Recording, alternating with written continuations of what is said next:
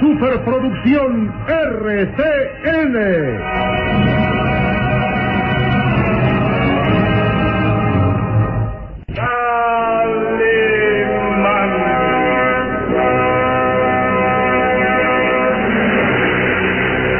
Caballero con los hombres, Galante con las mujeres. tierno con los niños. Implacable con los malvados. Así es, Calimán, el hombre increíble.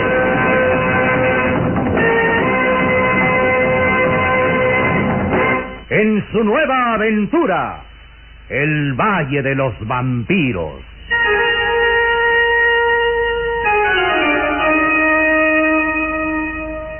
El Valle de los Vampiros. Interpretado estelarmente por la bella actriz del cine nacional, Carmelita González, Eduardo Arosamena, Luis de Alba, Ofelia de la Fuente, Ketty Valdés y como narrador Isidro Olace, e interpretando a Calimán, el propio Calimán, un libreto original de Víctor Fox.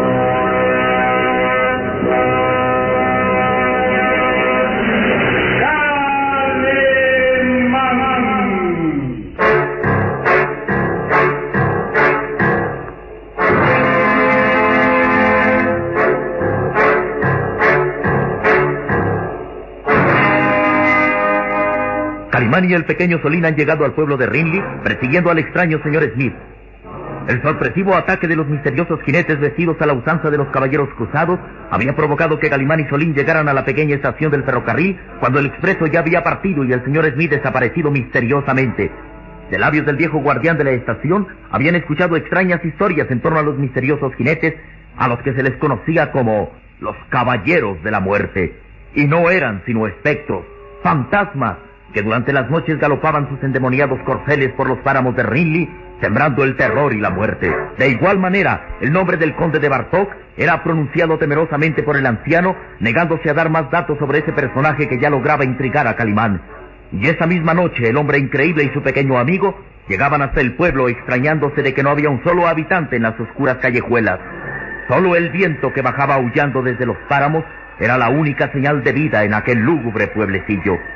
Calimán y Solín recorrían las solitarias calles y penetraban a las casas en busca de alguien que les pudiera informar qué era lo que sucedía en aquella fría noche. Oh, es extraño. Se diría que el pueblo fue abandonado sorpresivamente. Algo muy importante hizo a sus moradores abandonar sus casas dejando solitario el pueblo. Recuerda que el anciano de la estación nos advirtió que este pueblo estaba maldito y condenado a desaparecer. Creo que deberíamos pensar en marcharnos ahora mismo. Imposible, muchacho. Nos saldremos de aquí hasta detener al extraño señor Smith. Pero, ¿cómo encontrarlo en este pueblo abandonado? Será una tarea difícil, lo sé, pero no retrocederemos. Sabemos que el señor Smith ha venido a este pueblo y no nos detendremos hasta encontrarlo. Además, hay otras cosas que me intrigan y logran despertar mi curiosidad. ¿Te refieres a esos extraños jinetes que nos atacaron? Los mismos, sí. Los caballeros de la muerte, según dijo el anciano de la estación. Tenemos en cuenta que saldrá con ellos. Mm, Nos atacaron traicioneramente. Me gustaría volver a encontrarlos, ¿sabes? Pero has perdido el juicio. ¿Cómo luchar contra esos espectros? Esos diabólicos fantasmas escapados del infierno. No sabemos si en verdad son espectros o vulgares asesinos que se ocultan en la noche para atacar. Son espectros. El anciano de la estación lo aseguró. Mm, eso no prueba nada. La gente de provincia es muy dada a creer fantasías y leyendas. Nosotros nos encargaremos de esclarecer esta situación. Y hay algo que me, intriga aún más, Olin. Ese personaje que al parecer es temido por todos. El conde Bartok. El anciano no quiso decir nada de él. No, y eso es lo extraño. Imagino al conde Bartok como uno de los grandes caciques de esta tierra. Puede ser también un espectro. Lo sabremos pronto, Salim. Así como el motivo por el que el pueblo fue abandonado por sus moradores. Espera. Espera, escuchas. Voces. Gritos. El anciano nos advirtió que todos los moradores de este pueblo estaban furiosos por el asesinato de una mujer. Nos advirtió que no viniéramos aquí. Ujú. Los gritos se escuchan cada vez más furiosos. Ven, Solín, ven. Tenemos que saber lo que sucede. Calimán y Solín salieron de aquella casa que examinaban hasta llegar a una de las callejuelas del pueblo. Y ahí los azules ojos de Calimán descubrían algo. Allí, Solín, mira. Aquella colina. En las afueras del pueblo se ven arder antorchas. Cientos de antorchas. Sí, el pueblo está motinado. ¿Qué sucederá? Pronto lo sabremos, Solín. Vamos hacia allá. Sígueme. Vamos, vamos.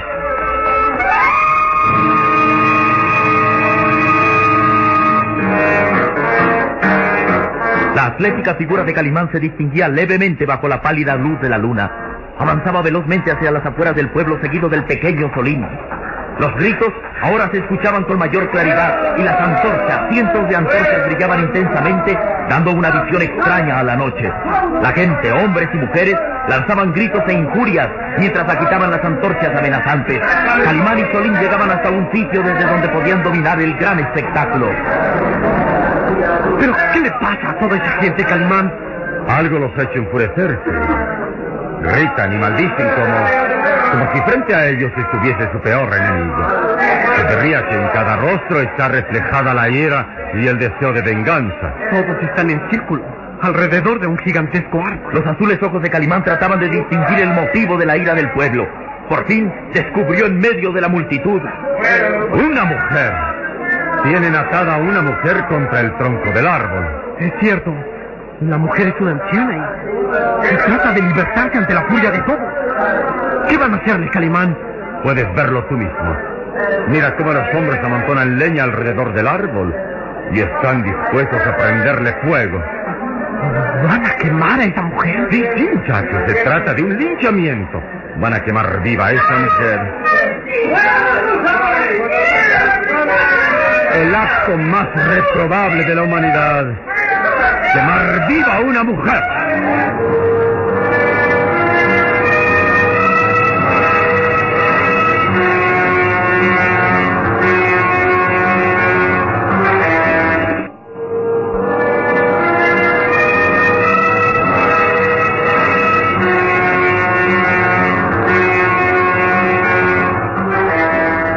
Solín miraban asombrados cómo centenares de hombres y mujeres, presas todos de la ira y el deseo de venganza, se disponían a quemar viva a una mujer, a una anciana de rostro repulsivo y vestida de andrajos que luchaba inútilmente por liberarse de las sogas que la mantenían atada contra el árbol.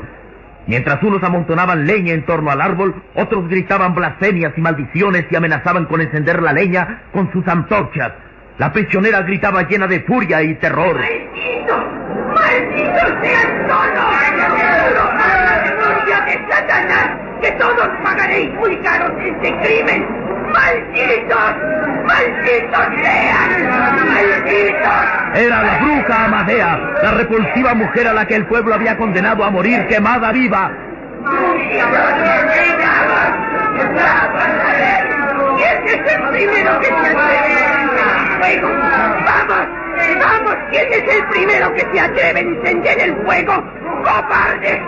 El que lo haga sufrirá la maldición de Amadea. ¡Cobarde! ¡Asesinos! El pequeño Solín abría desmesuradamente los ojos sin dar crédito a lo que veía. Ah, pero esta mujer es una bruja. Por lo menos eso es lo que gritan. Algo terrible habrá hecho para que quieran quemarla viva. ¡Qué espectáculo más! Sí, sí, muchachos. Sea cual sea el delito de esa mujer, no merece que sea sacrificada tan brutalmente. ¿Vas a impedir que la quemen? Eso es lo que haré, pero ¿cómo? No estaría fácil contener a la muchedumbre enardecida. En cada uno de ellos se ve reflejada la ira, la sed de venganza, el espíritu asesino. ¡Malditos sean todos! Pero escuchen bien. Si me queman viva, regresaré del infierno para vengarme de todos ustedes. ¡De todos! ¡Satanás me ayudará en la vez de para vengarme de todos!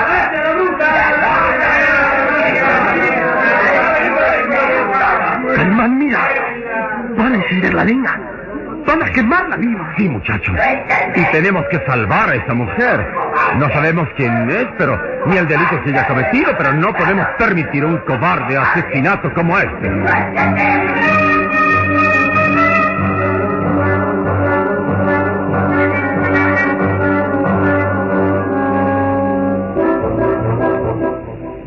Mientras tanto, En el lúgubre castillo de Boyer, el extraño señor Smith miraba impresionado al enigmático conde Bartok.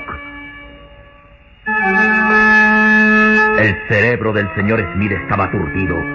Miraba con gesto temeroso al enigmático hombre de rostro pálido y mirada fría. ¿Y bien, señor Smith? ¿Qué sucede? ¿Por qué me mira con terror y espanto? Se diría que está usted muerto de miedo. ¿Qué? ¿Qué ha sucedido? Lo último que recuerdo es que al llegar a este lugar su criado, este miserable jorobado, le ofreció un líquido extraño a beber. El fiel George. Sí, sí. Ese maldito jorobado me dio a beber algo extraño que me hizo perder el sentido. Creí que me había envenenado. ¿Lo oye usted? Me había envenenado. Vamos, señor Smith, tranquilícese. Jorvik solo quiso calmar sus nervios agitados. Es cierto que le dio un brebaje, pero ahora ha pasado el efecto y usted se encuentra bien. Bueno, pero ¿por qué lo hizo? ¿Por qué? Tal vez fue para calmar sus nervios. O para hacerle menos pesada la espera. Desde entonces han transcurrido varias horas y usted no se ha dado cuenta de nada. Sí. Es cierto que es de noche. Es decir, que estuve varias horas sin sentido. Bueno, pero ¿por qué? Usted le dio órdenes de narcotizarme. Cálmese. Cálmese, señor. ¿Por qué lo hizo? ¿Qué es lo que usted planea? ¿A- ¿Acaso piensa traicionarme? Oh, oh, sí, sí. Creo que me doy cuenta. Tal vez durante el sueño me robaron la esmeralda. El señor Smith, tembloroso, buscó entre las bolsas de su abrigo temiendo que la valiosa esmeralda que llevaba le hubiera sido robada. Pero sus manos regordetas y sudorosas palparon dentro de la bolsa la tersura de aquel pedazo de cristal verdoso que valía una fortuna. Oh, no, no, no. Aquí está la esmeralda. La tengo aún. ¿Temía usted que le hubiera sido robada? Sí, sí. No, no, no, no, no, no es precisamente eso, señor conde. Pero, ¿cómo pensar que me sería robada la esmeralda? Eh, eh, sé que usted es un caballero incapaz de una traición semejante. Eh, solo que, eh, solo que todo esto ha sido tan extraño Y que... bien, señor Smith. Entrégueme esa joya. Sí. La valiosa Esmeralda Romanov. Deme de una vez esa joya que tanto anhelo. Sí, sí, sí, claro, señor conde. Eh, pondré en sus manos la esmeralda y acabaré de una vez con este asunto tan complicado. Pero, un momento. Antes de entregarle la joya, dígame, eh, ¿tiene usted eh, el, el dinero prometido, eh? bueno, pero, ¿qué pasa? ¿Por qué me mira así? ¿Se burla? Es que, es que usted tiene que darme el dinero prometido. De otra manera, yo no le entregaré la esmeralda. ¿Lo oye bien? Si trata de traicionarme, jamás tendrá la esmeralda. Estúpido. Es usted un estúpido al creer que soy un miserable estafador. Oh, no, no, no. No quise ofenderle, señor conde. Eh, solo quiero que, que me diga, eh, ¿tiene usted el, el dinerito prometido? Eh, ¿Lo tiene? Oh, sí. Por supuesto. Le entregaré la cantidad convenida. Solo que tal vez usted no necesite ese dinero ya. Un hombre que va a morir no necesita dinero.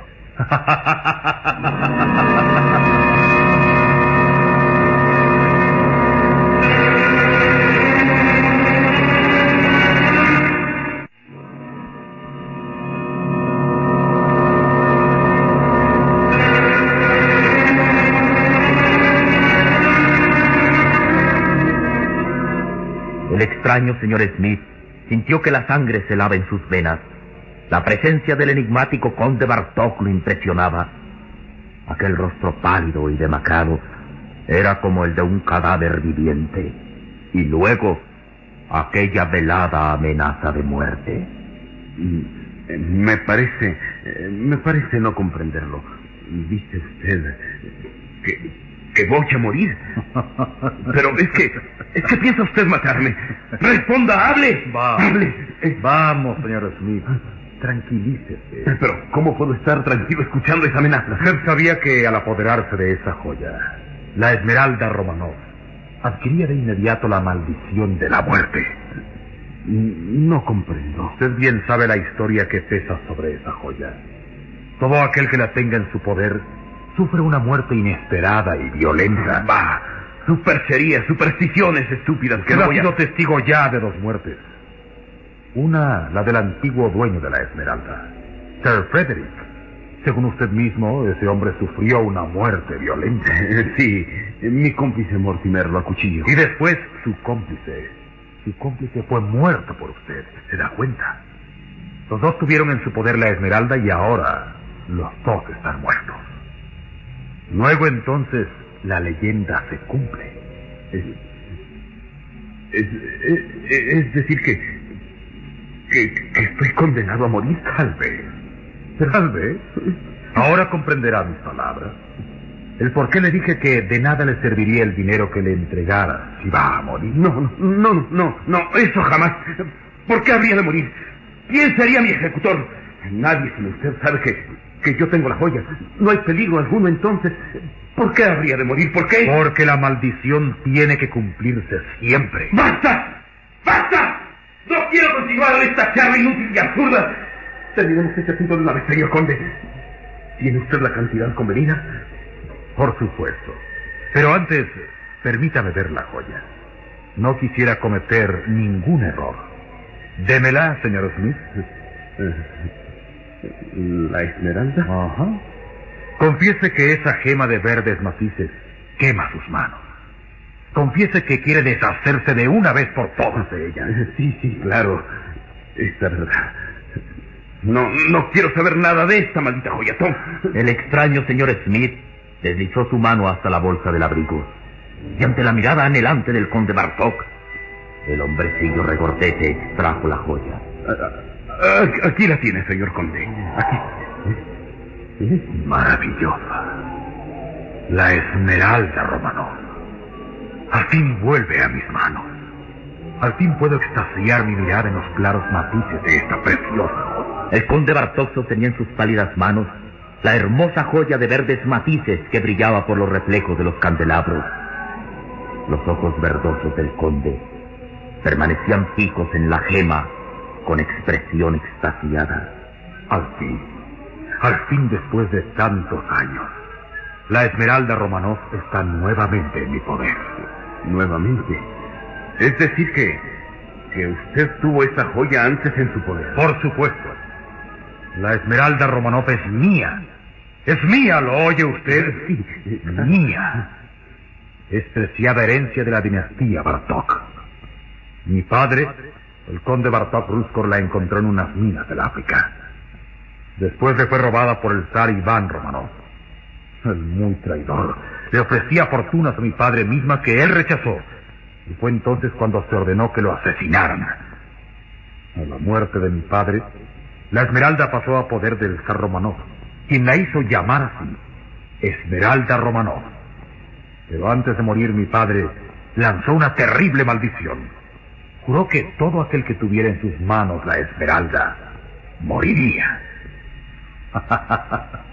y desde entonces, la maldición se ha cumplido. Todos esos insensatos que han obtenido la Esmeralda están muertos. La maldición de mi padre se cumple fielmente. Oh, vamos, señor conde. Usted bromea. ¿Dice que su padre fue el primer dueño de esta joya? bueno, pero si eso es imposible. El conde Bartok murió hace muchos años. Sí, muchos años. En 1839, cuando el zar Iván Romanov mandó matarlo para robarle la joya. Sí, más de un siglo ha transcurrido. Bueno, entonces, usted no puede ser el hijo del conde Bartok Ruskor. Para estar con vida ahora usted solo podría ser el bisnieto o, o- tataranieto cuando más. El conde Bartok Ruskor solo tuvo un heredero. Su hijo Sergio, conde de Bartok. Yo. Pero es imposible. Para eso, usted tendría más de un siglo de vida. Más de 100 años de edad. Eso es imposible.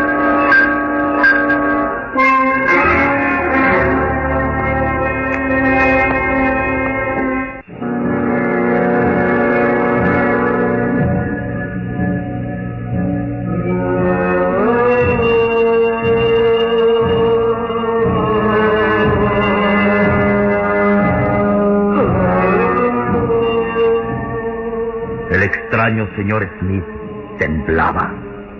No sabía si estaba ante un loco o ante un ser diabólico. No podía creer que el conde Bartok estuviera vivo después de más de un siglo. Me asombra pensar que yo he vivido durante más de un siglo. Bueno, es que no puedo creerlo. Es imposible. Es imposible. Bien. No tengo mayor interés en que lo crea.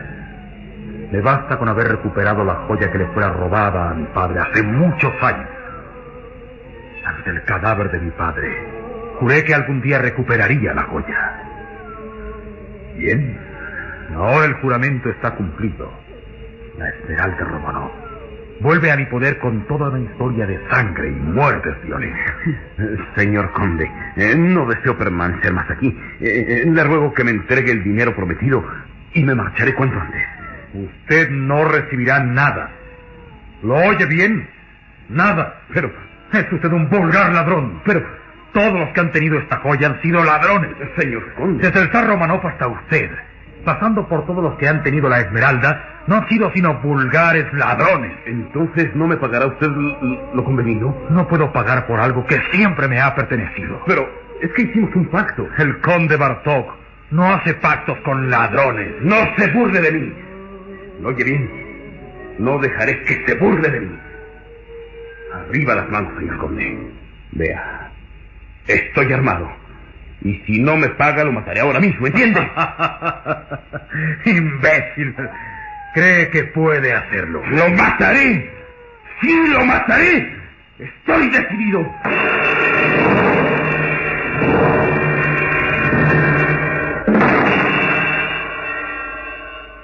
¿El extraño señor Smith podrá matar al conde Bartok?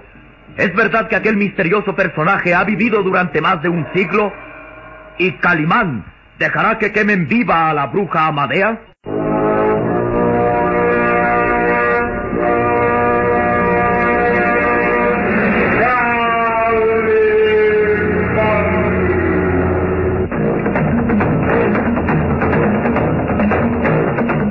En nuestro próximo programa habrá más emoción y misterio en el Valle de los Vampiros. Y recuerde, donde se haya una injusticia que reparar, o la emoción de una aventura, o la belleza de una mujer, ahí está.